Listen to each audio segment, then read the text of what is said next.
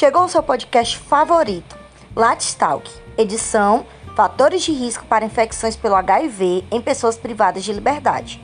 Vem com a gente.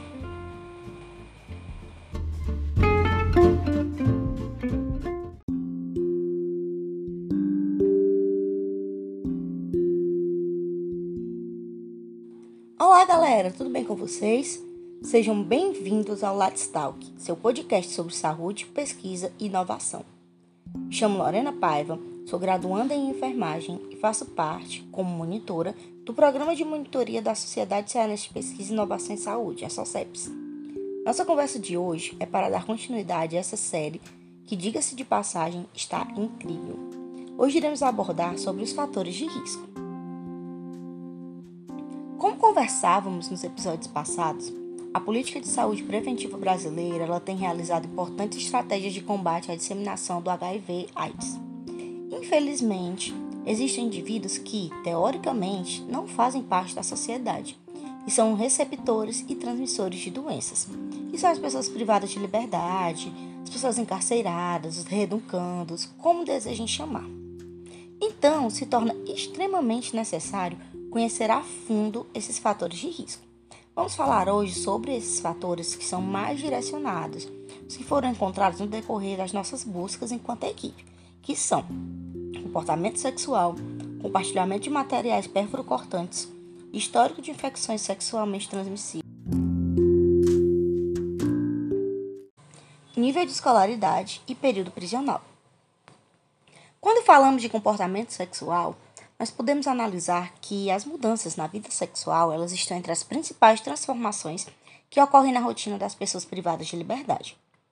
Carregadas de estigmas, visões punitivas e discursos de intolerância, a maioria das instituições brasileiras ainda negligenciam o direito ao exercício da sexualidade dos detentos, que se encontram privados de liberdade. Questionamentos sobre de que forma, como e com quem exercer a sexualidade bem como a legitimidade da medida enquanto geradores de novos comportamentos, permeia no imaginário nas discussões entre aqueles cuja função é garantir simplesmente que os direitos desses indivíduos não sejam violados. No âmbito internacional, os direitos sexuais e reprodutivos são conhecidos e legitimados como direitos humanos. Logo, seus titulares são todos os seres humanos, em sua abstração e generalidade. Nessa perspectiva, justifica-se o fato de que as pessoas privadas de sua liberdade também são sujeitos de direitos sexuais, mesmo diante de situação de aprisionamento e das restrições impostas pela medida socioeducativa. Ou seja, apesar de estes indivíduos estarem privados do seu direito de ir e vir, outros ainda lhes são garantidos, inclusive o de exercer sua sexualidade. Parafraseando Simeone em 2003, se todo ser humano é titular de direitos sexuais, causa-nos estranheza a criação de empecilhos de determinadas moralidades e, em especial, da incapacidade jurídica para o exercício da sexualidade. O sexo passa a ter dias marcados e tempo cronometrado nas chamadas visitas íntimas. A visita também é apontada como responsável por mudanças comportamentais na vida do cárcere ao longo do tempo. Ainda que sem comprovação científica, é acreditado a esse direito adquirido pelos presos o fim da violência sexual nos presídios. E como isso tudo se torna um fator de risco? Quando esses direitos são negados, os detentos acabam cometendo atos como estupro ou atos que remetem ao sexo desprotegido, além da falta de disponibilidade de preservativos para a realização segura do ato sexual. Quanto ao compartilhamento de materiais perfurocortantes, muitos destes indivíduos compartilham seringas quando usam drogas ilícitas por via endovenosa ou tatuam suas peles sem boas condições de higiene o que gera um potencial fator de risco e exposição a vírus como HIV. O nível de escolaridade também é mencionado, já que a vulnerabilidade social é desenvolvida por intermédio de informações, saúde, educação, cultura e emprego, além da prática de mudança ao obter uma nova informação. Situações essas que são interligadas ao acesso a recursos materiais e equipamentos sociais. A vulnerabilidade programática caracteriza-se pelo reconhecimento e investigação de cenários de programas governamentais, incluindo as políticas e programas, serviços de atenção de proteção e promoção à saúde. E ter um bom nível de compreensão facilita a absorção de informações pelos detentos, o que não acontece efetivamente, já que a grande parte destes tem níveis de escolaridade baixos.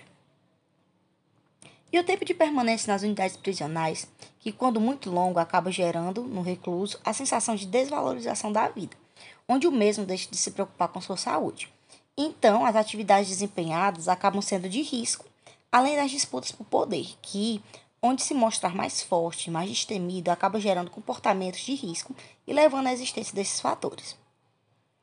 Ressalta-se como proposta de melhoria para assistência e saúde nas unidades prisionais que criou a portaria número 1777 em 2003, a qual constitui o Plano Nacional de Saúde no Sistema Penitenciário, PNSSP, fundamentado na necessidade das implantações de ações relacionadas aos princípios e diretrizes do SUS, com o intuito de proporcionar atenção integral à saúde da população envolvida no sistema penitenciário nacional.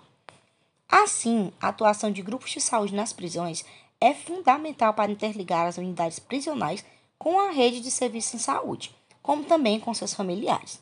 Destaca-se que a pessoa encarcerada deve ser inclusa nos serviços e políticas de saúde asseguradas pelo princípio da integralidade do Sistema Único de Saúde, o SUS.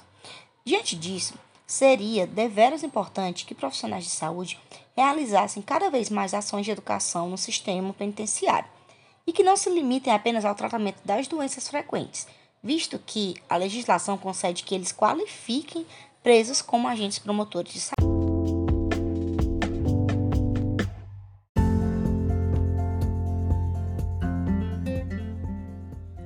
Então, galerinha, animados para o próximo episódio?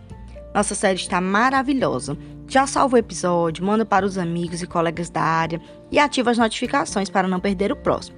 Foi um prazer compartilhar esse tempo com vocês. Tchau, tchau e até logo.